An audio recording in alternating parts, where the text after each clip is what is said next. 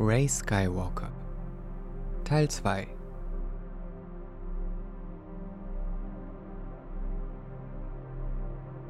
Schrott sammeln in der Spectral. Nachdem Ray das Wrack eines imperialen Zerstörers während eines Sandsturmes durchkämmt hatte, kehrte sie erfolglos zum Nima Außenposten zurück, wo sich bereits eine Versammlung gebildet hatte.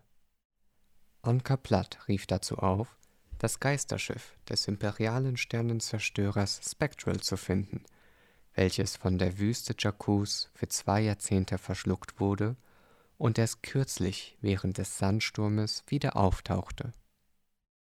Um die Spectral ranken sich zahlreiche Gerüchte von einem vergrabenen Schatz und Geistern, weswegen sich Ray mit Anka Platt verbal anlegte, da sie es nicht hinnehmen wollte – dass sie und andere sich für ihn in Gefahr begaben. Sie riss dennoch Platzflagge an sich und ging den Gerüchten bei der Spectral persönlich nach. Während Ray von Sarko Plank und Platz Schergen verfolgt wurde, stieß Ray in einem Korridor der Spectral auf einen lila-goldfarbenen Astromech-Druiden der Allianz zur Wiederherstellung der Republik, welchen sie einfach Sid nannte. Der Druide übergab Ray eine Datenkarte, bevor dieser jedoch in die Tiefen des Schiffes stürzte. Ray zeigte sich bestürzt darüber, da sie sich gerade an einen Gefährten gewöhnt hatte.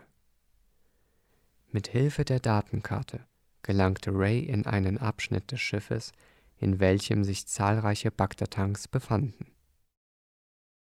Als die hohle Aufzeichnung eines Rebellen erklang, hielten Ankerplatz Söldner diese fälschlicherweise für einen Geist und eröffneten das Feuer, wobei auch Ray an der Schulter verwundet wurde.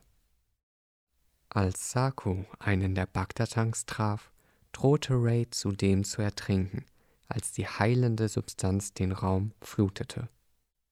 Ihre Wunde wurde allerdings dadurch geheilt, so dass sie ihre Schrottsammeltour durch die Spectral fortsetzen konnte.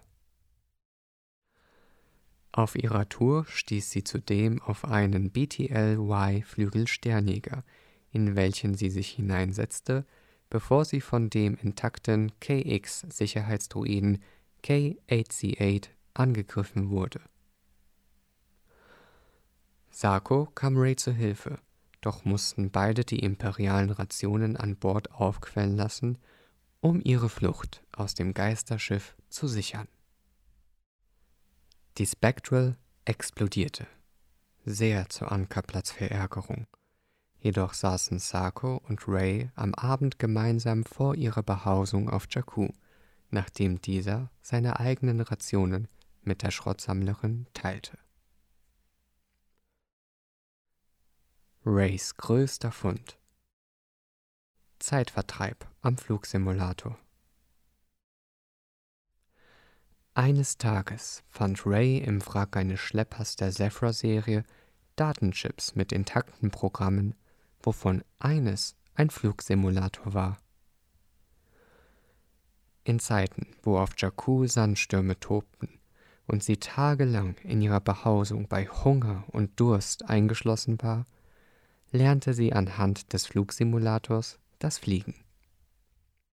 Bei dem Programm konnte sie zwischen einer Bandbreite an Sternjägern und Frachtern wählen und damit Welten bereisen, welche sie nie zuvor in ihrem Leben besucht hatte. Anfangs endete jeder ihrer Versuche in Bruchlandungen direkt nach dem Start. Allerdings wurde Ray mit der Zeit immer besser. Während sie die Rennszenarien und Hinderniskurse auf dem Simulator spielte, lernte sie vieles über das Fliegen und den richtigen Umgang mit Schäden.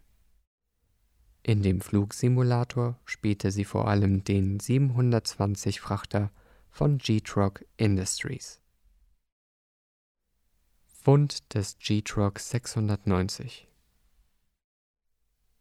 Zwei Monate nachdem Ray ihre Schutzbrille im Tausch für mickrige Essensrationen an Ankerplatt verkauft hatte, entdeckte Ray in einem Landgebiet welches nur als Knacks bekannt war, mit ihrem Makrofernglas einen alten, aber intakten 690 Frachter, das Vorgängermodell jenes Raumschiffes, welches Ray in ihrem Flugsimulator gespielt hatte.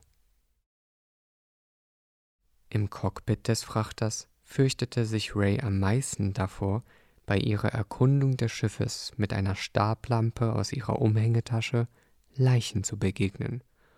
Doch war die Crew mit Rettungskapseln entkommen. Auf dem Stuhl des Piloten fand Ray allerdings eine mit Sand überdeckte Pilotenbrille ohne Kratzer, welche sie fortan mit sich führte. Ein halbes Jahr lang schraubte sie an dem mit mimetischen Decken getarnten Frachter herum und ging ab und an zur Waschstelle in Nima zu Zeiten, wo nur wenige Leute anzutreffen waren, um die Teile aufzubereiten. Die beiden Schrottsammler, Davy und Strunk, bemerkten Ray dabei und folgten ihr zu dem kleinen Frachter in der Wüste von Jakku. Sie boten Ray an zu helfen, welche das Angebot annahm, den beiden jedoch stets klar machte, dass es ihr Schiff war. Der erste Flug. Nachdem sie es tatsächlich geschafft hatten, den Frachter gemeinsam flugtauglich zu machen, bestand Devi auf eine Flugsimulation. Es war das erste Mal, dass Ray anstelle des Computerprogrammes ein richtiges Raumschiff in die Luft bewegte. Kurz nachdem Devi und Strunk verschwunden waren, musste Ray ihren größten Fund gegen unorthodoxe Tidus verteidigen. Bei der Verteidigung kamen ihr allerdings die befreundeten Schrottsammler zu Hilfe, was jedoch immer noch nicht alle Zweifel und das Misstrauen in Ray ausradierte, die Ray gegenüber Devi und Strunk hegte. Ihre Zweifel bewahrheiteten sich letztlich, als die beiden Helfer beim Nima-Außenposten den kleinen Frachter stahlen, um den unwirtlichen Planeten zu entkommen. Rettung von Anka Platt Raubüberfall Wie jeden Morgen befand sich Ray schon in der Früh in der Wüste von Jakku, wo sie in den alten Wracks routinemäßig nach wertvollen Schrottteilen suchte. Für ihr Überleben war dies essentiell, und sie raffte sich jeden Tag aufs neue auf, da sie ansonsten am Abend hungern müsste. Eines Tages wurde sie von Banditen überfallen, die ihre erbeuteten Kommlings stehlen wollten. Ray verteidigte sich mit ihrem Kampfstab gegen den Schlägertrupp, wobei Ray fälschlicherweise davon ausging, dass diese von Onka platt geschickt wurden. Ein noch aktiver, aber instabiler Reaktor des Schiffes wurde durch einen Schlag ausgelöst und triggerte eine Kettenreaktion. Sie alle überlebten die Explosion, doch ging dabei der Gleiter der Diebe verloren. Ray blieb jedoch hart und ließ die Diebe in der sengenden Wüste zurück.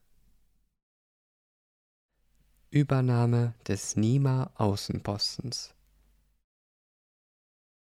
Als Ray im Nima Außenposten ankam, wurde ihr von Sovio mitgeteilt, dass Anka Platt von einem Fremden namens Sul Sendiat und seiner Bande gefangen genommen wurde. Die Gruppe war auf der Suche nach einem J9-Druiden, den Ray Wochen zuvor an Anka Platt gegen Essensrationen eingetauscht hatte. Der rüpelhafte Gabdoriner Krynot sah daraufhin eine Chance, den Außenposten zu übernehmen. Ray kommentierte, dass sie nicht erwartet hatte, dass ausgerechnet Krynot scharf auf Ankerplatz Posten war.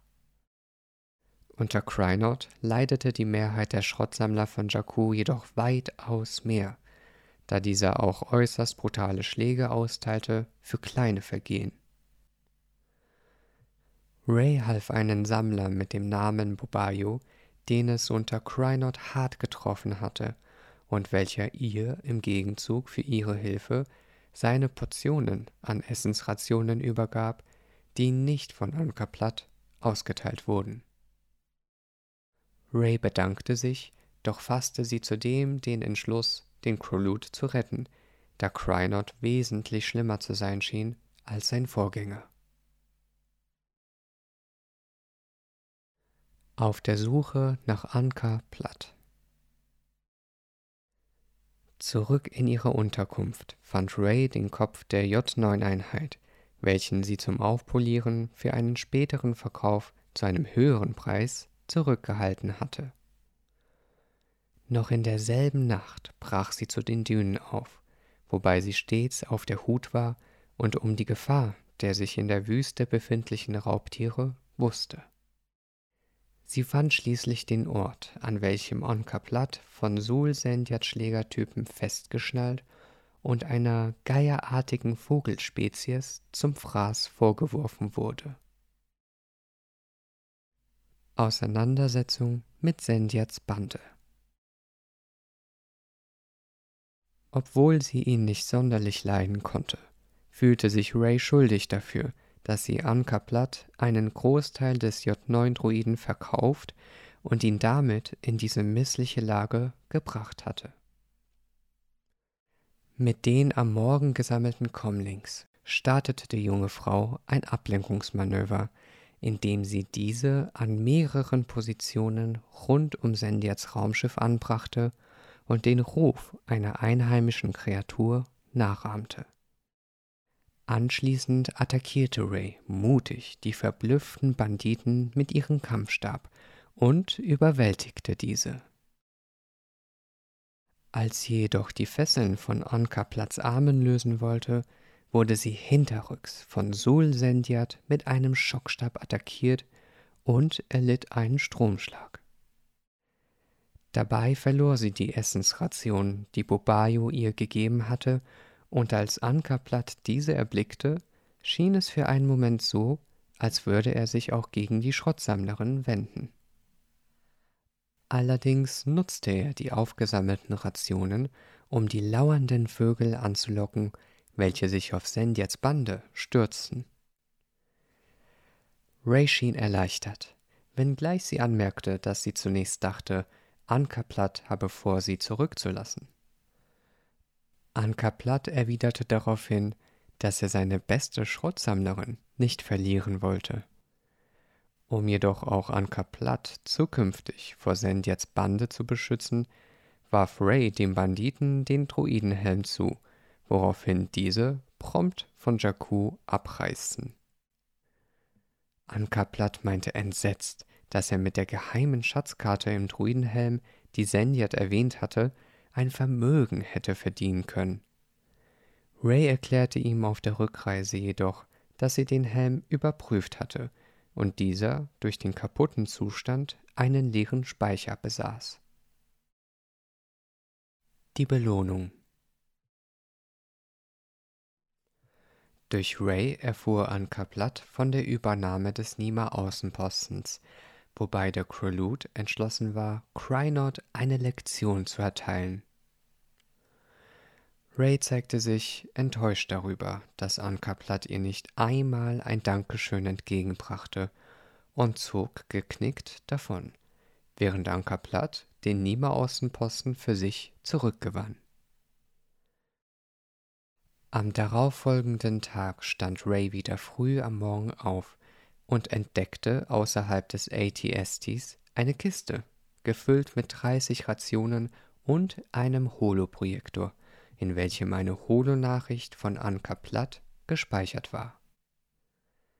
Dieser brachte ihr in seiner eigenen wortkargen Art und Weise ein Dankeschön entgegen und schoss gleich hinterher, sie solle gar nicht erst daran denken, den Holoprojektor zu stehlen.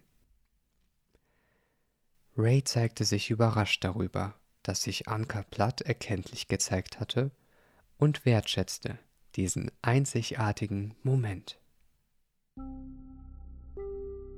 Dieser Podcast wurde produziert von Nikolas Antohevich und ist verfügbar unter der Creative Commons Lizenz BYSA 4.0.